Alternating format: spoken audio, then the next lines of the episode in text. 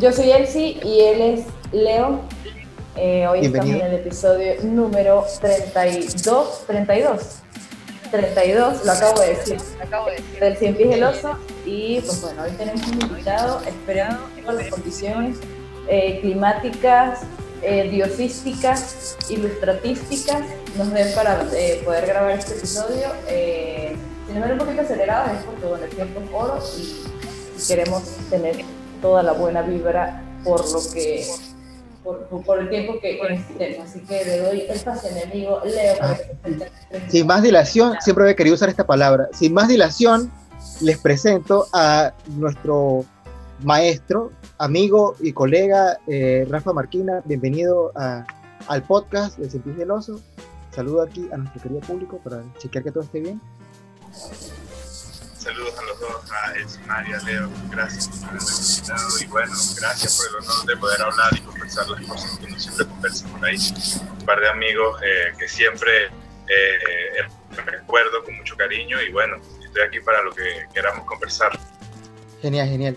Entonces, bueno, hablando de eso, de querer conversar, hay un tema que nos llama mucho la atención, que lo hemos tocado un poco por encima eh, desde el principio del podcast prácticamente.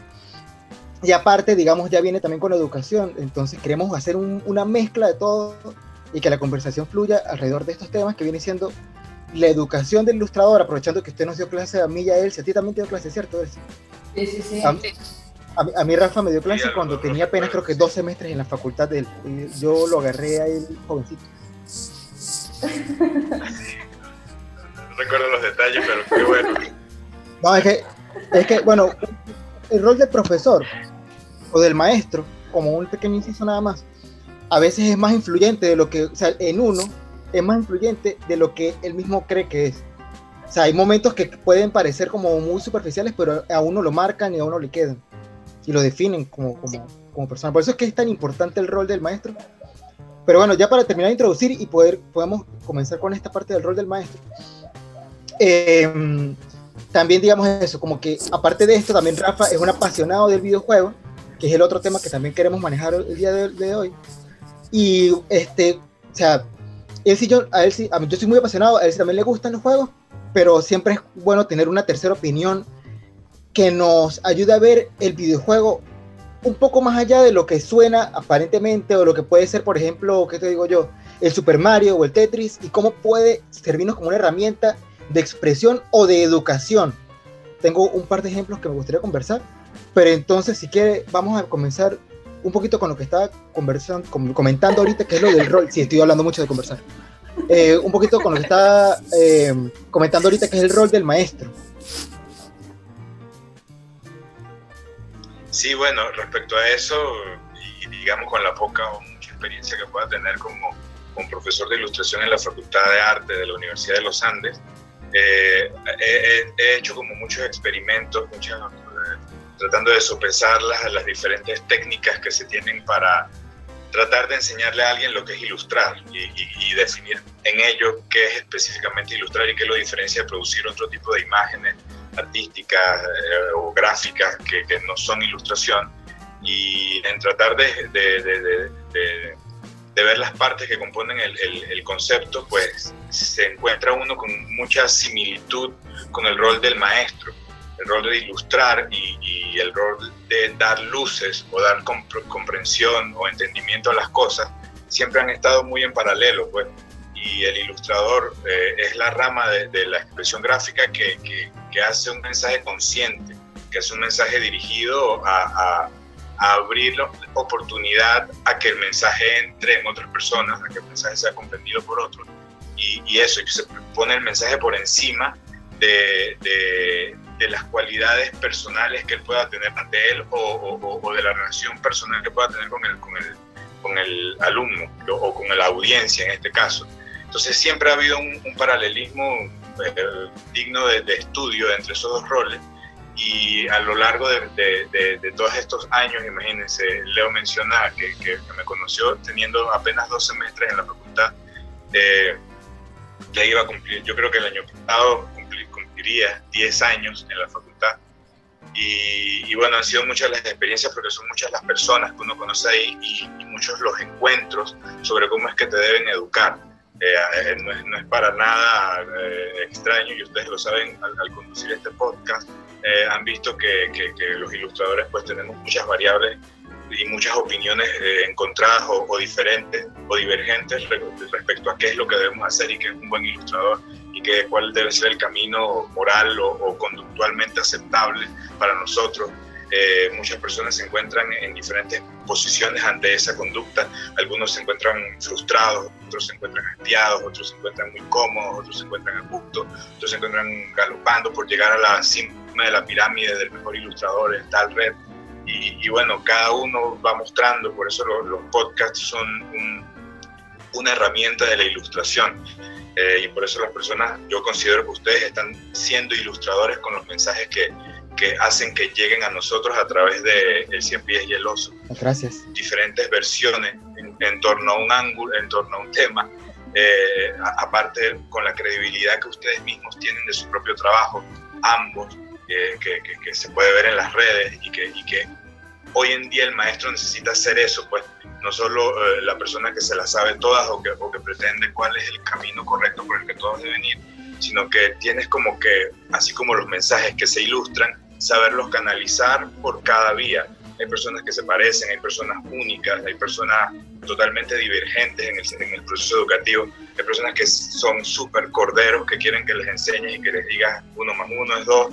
Eh, hay personas que, que, que, tienen diferentes arquetipos psicológicos y de conducta en la mente, que a veces cuando un ilustrador se pone solo desde el punto de vista de la ilustración gráfica y desde cómo tener éxito dentro del mercado y la industria, muchas veces deja de lado esa cualidad que tiene el ilustrador maestro o el maestro en dar luces, que es que no hay una verdad absoluta o que no todo calza por mucho tiempo todo el tiempo.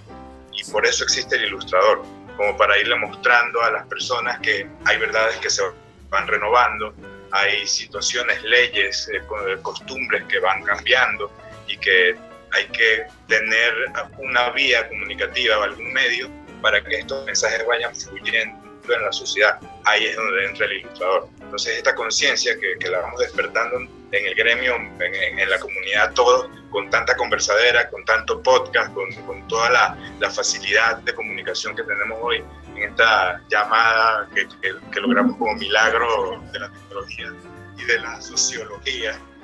Em, vamos eh, puliendo pues el concepto de ilustración hasta el punto de que ya no es simplemente adornar un mensaje o, cumplir un, campo editorial en un párrafo, sino que se lleva a, una profundidad eh, mayor, a un rol dentro de esos arquetipos de roles que cada uno va cumpliendo en la sociedad. Eso es más o menos el, resumen de, lo, de, la asociación maestro-ilustrador. A mí, eh, me, me, me, porque obviamente uno cuando entra a la facultad o cuando entra a algún lugar donde va a tener un maestro, siempre, y está bueno que exista ese como que respeto de que yo soy el alumno, usted es el maestro, usted es el profesor, pero ahorita que igual yo sigo diciéndole profe, pero pues, obviamente tenemos más la confianza de... Yo he tenido la duda de dos cosas y lo hemos conversado en el podcast. Uno, sí, estamos totalmente preparados a la edad que entramos cuando en, el, en, la, en la, parte del arte, la ilustración y todo esto, aún estamos seguros de qué hacer. Sí, cuando uno va pasando por distintas materias y distintos semestres, hay como, de repente bloqueos donde uno dice, no, esto no es lo mío. Por ejemplo, en el caso, yo vi la primera materia que vi con, por el profe Rafa fue eh, sistemas de representación y de repente había gente en el, salón que era que si ya hacía videojuegos. Y yo decía, pero ¿de dónde sale esta gente? Y yo haciendo un videojuego en papel con Prismacolor, como un jabo ahí, era como llegar a la facultad, que toda la recuerdo. Me encanta esa historia, me encanta ese videojuego que en ningún momento salió, lo hice con mi amiga Maile, que le mando saludos a Maile, pero yo decía, ¿pero qué estoy haciendo yo en esta facultad? O sea, yo pensé que era venir aquí a hacer, bueno, no tanto ir a hacer dibujitos y ya, pero me encontraba con gente en, el salón que era increíblemente, o sea, como súper dotada en ese. Yo dije, pero yo creo que esa gente ya de esta materia. Era mi primer pensamiento, bien egoísta yo. o sea, yo dije, que Sí, esto lo trae aquí, esto aquí hay un, hay un, hay un truco, pero por ejemplo, cuando hay personas así como las que yo estoy nombrando, que son súper ultra wow, haciendo eh, pues ese tipo de cosas, como maestro, como profesor, ¿qué, ¿qué, sería mejor en un mundo de imaginación? ¿Que se, ¿Que se vayan directamente a la parte de ilustración o tengan que igual cursar las materias extras que yo podría decir que capaz no, no, no le van a a ayudar, no sé, sin ánimos de desprestigiar cualquier otra materia, pero voy a poner un ejemplo, historia, vamos a suponer. Siento que se puede perder un tiempo o tiene que irse, miren, tiene pase, pase libre y vámonos con, vamos a apoyar a este, este es mi gallo. Tendría que ser en ese caso, el proceso educativo de hoy en día y digamos esa, esa, esa, experiencia de simulación que es el salón de clase, donde uno llega y pretende como aprender algo que te está ofreciendo un profesor, un maestro, tiene ya unas variables y unas dinámicas que son que, que, han cambiado pues respecto a una normativa o, o, algo o un lugar común. Por ejemplo, esas personas que mencionas, las, las personas que ya vienen como mágicamente con un talento increíble, han tenido eh, variables en su vida que han determinado que sean capaces de, de tener mucha destreza pues, en, algún, en algún ámbito. Y pareciera que dentro de la idealización que suponemos a veces que son esos trabajos que hacemos, esas personas ya deberían estar avanzadas, eh, deberían estar, eh, no, no, cumplir con cosas que no las que las traigan. Sin embargo, el proceso de ilustración y el proceso de educación también no solo incluye las variables, entre comillas, buenas para ti, tú también tienes que saber lidiar con cosas como el aburrimiento, la, diferencia de opinión, tota, el total desinterés ante algo. Eh, hay, un, hay, un, hay una falsa concepción de creer que la universidad es como, un sitio donde te van a enseñar un idealismo superior a otros y donde todo va a ser perfecto diseñado para ti según tu gusto. Y no es así, es un sitio donde te vas a encontrar con las diferencias sociales y con las diferencias que, uno se encuentra cuando, cuando encuentra un cliente, cuando tiene que llevar a cabo un proyecto de por dos años con gente que, con la que no se lleva bien o con la que se lleva bien. Ambas, ambas variables tú tienes que sopesar y, la, y la, la experiencia universitaria y el salón de clase como símbolo mínimo es eso, una simulación no, no, está, no está ahí para que sea perfecto y para que solo estén las materias que ya te, que, que, no te sepas y para que no estén las que ya te sabes. la educación tiene como que enfrentarte a ti mismo incluso con el hecho de cuando sabes, que es una de las cosas que las, de las que yo hablo mucho con los alumnos que tengo actualmente en, la academia virtual que tenemos eh, actualmente, que veamos, revísenla en YouTube cuando puedan. Eh, algunas personas llegan que yo también siento como dice Simar, ¿por qué estas personas están, quieren que yo les enseñe algo si ya saben muchas cosas? Son súper talentosísimos y podrían, entre comillas, superarme en muchos aspectos, sobre todo en aspectos técnicos o gráficos.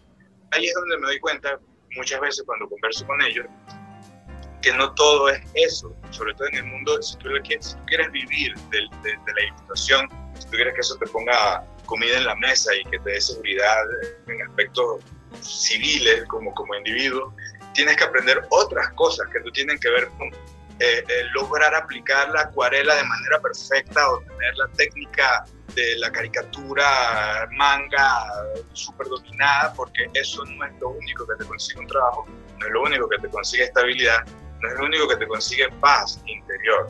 Eh, yo incluso enfrento día a día esa, esa situación como maestro, no solo cuando estoy en un salón de clase, de, de, esta persona me supera con creces en muchos aspectos técnicos. Puede hacer un, degradado sobre este paisaje de una manera mejor, más rápida, o más eficiente, más convincente desde algún punto de vista emocional que yo. Así que, ¿qué es lo que le voy a ofrecer para enseñar?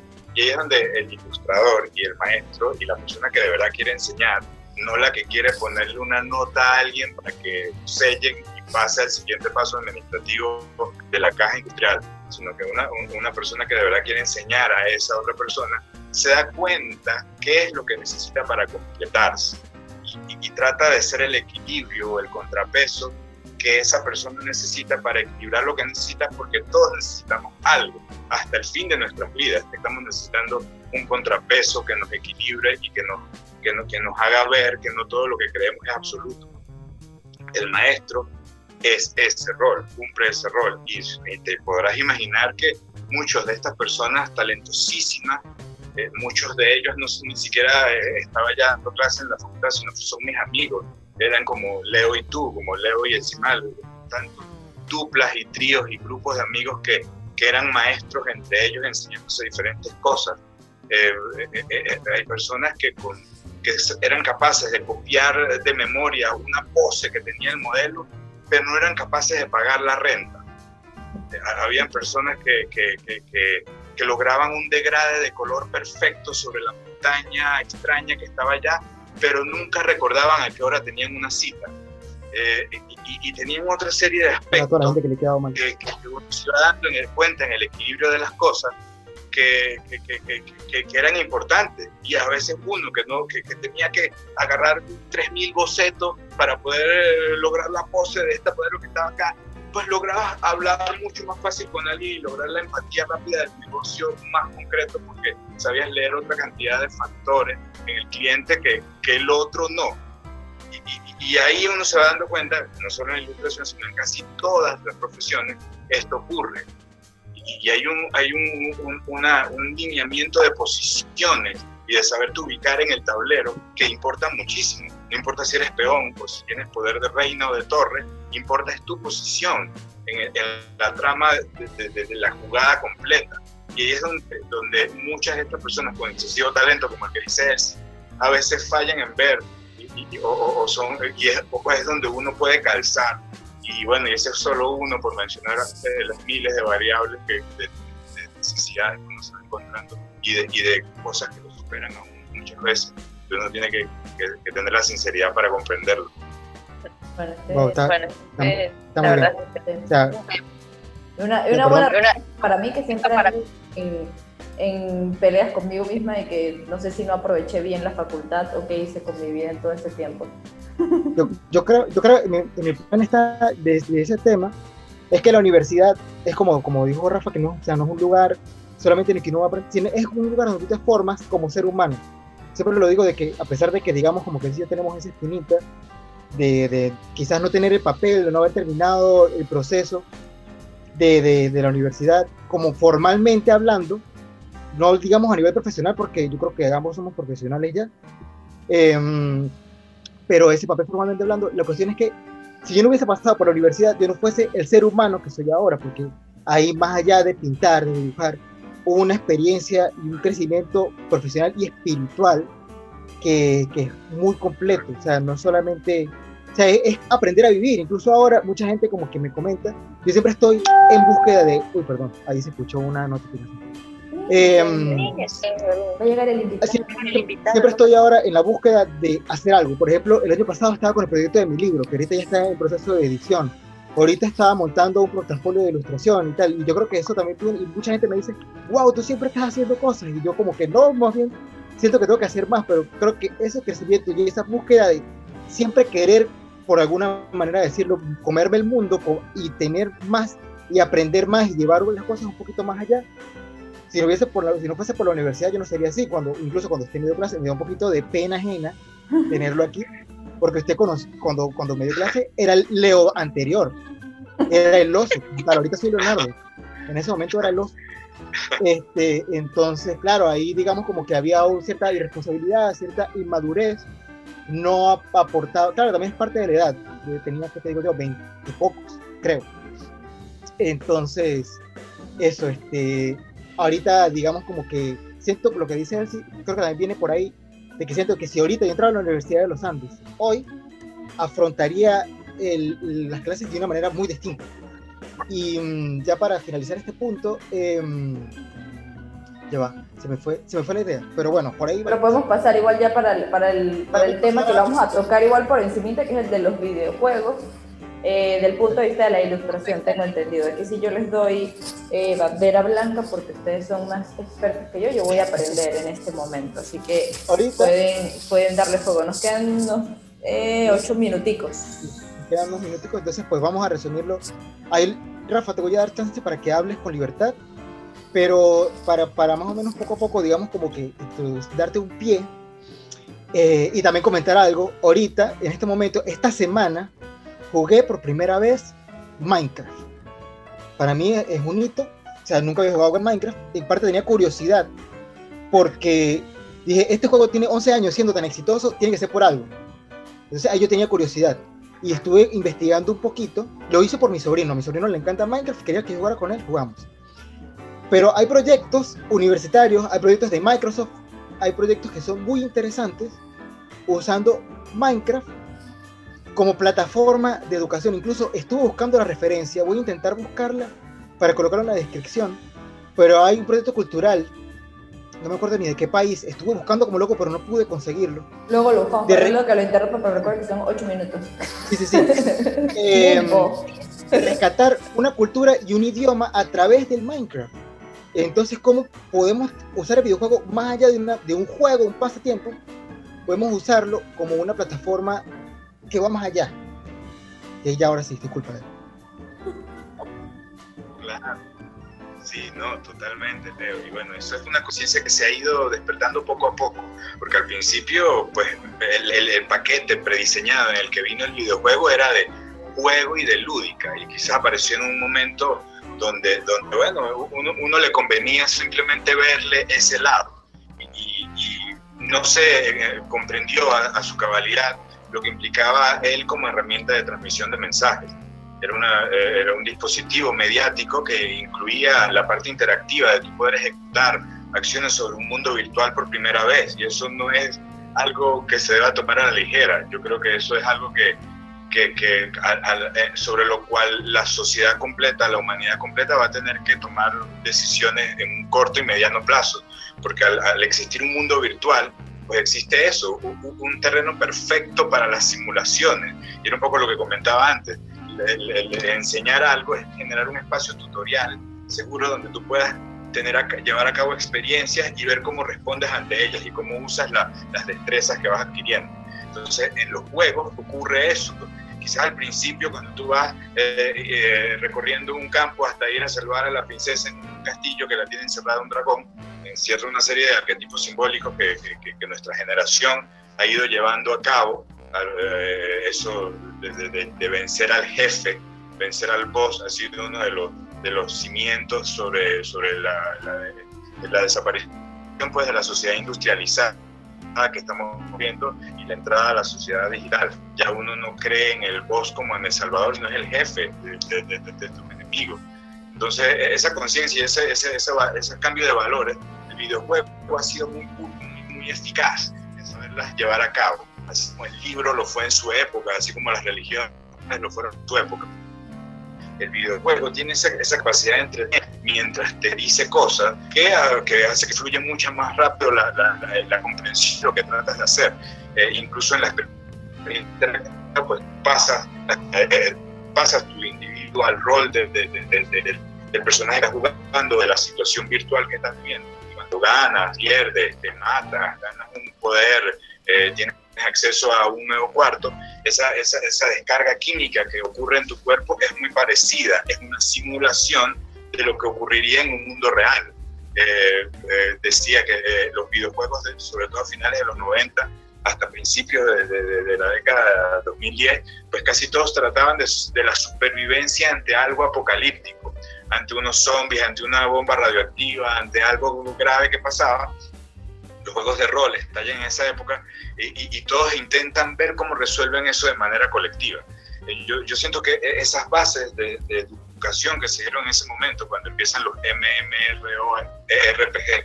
los juegos masivos en línea, eh, como Warcraft, donde se, formaban comunidades de trabajo, defensa, entretenimiento, había gente que mantenía su casa con, vender oro de Minecraft y, y, que pasaban todo su día estructurando eso y haciéndolo, fusionándolo con, con su vida real. Eh, eh, esas generaciones, eh, Warcraft, Minecraft, todo eso. Y online también. Tú mencionas a Minecraft, Eh, sí, ¿no? Y, sigue desde, desde, y todo tipo de juegos, porque ya no es tanto qué es lo que juegas, si es Counter-Strike, si es Warcraft 3, si es estrategia, si, eh, es que juegues, que juegues y que aprendas a resolver eso con tu comunidad y que aprendas a darte a ti mismo un espacio para ver cómo le sacas a eso.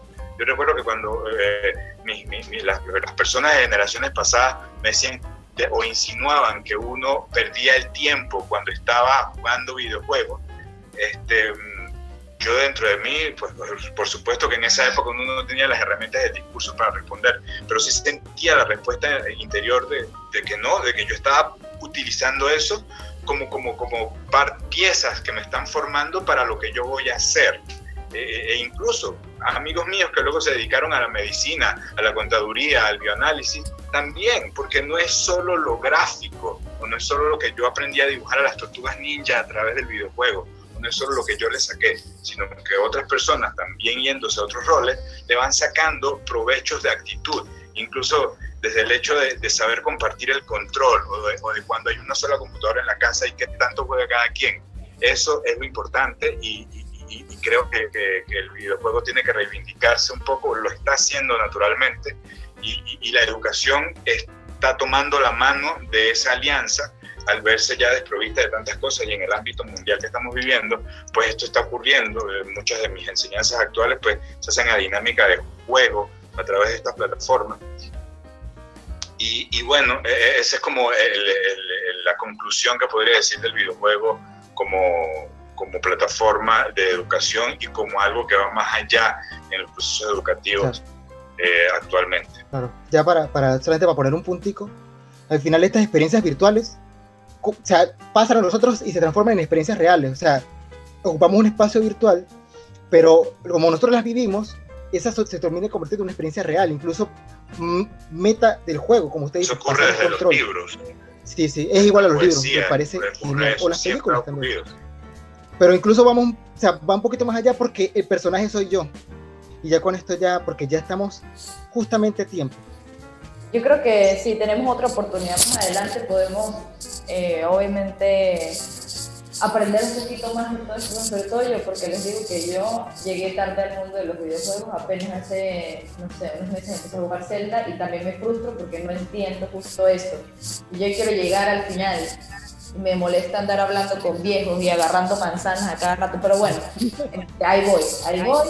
Este, quiero agradecerle por, por por hacer todo esto posible, porque la verdad, para el que no lo sabe, esto antes de empezar tuvimos que hacer unos cálculos científicos muy difíciles para saber cómo nos íbamos a conectar y la verdad espero que funcione todo esto audio, video y pueda salir este, este episodio a la perfección y bueno, nada, agradecerle y espero que pues, sigamos charlando pronto.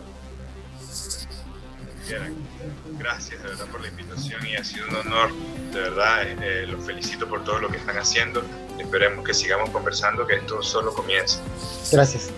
Bueno, gracias Nimbo. Bueno, gracias Nimbo. Gracias. Nos vemos en un nuevo episodio. Bye bye.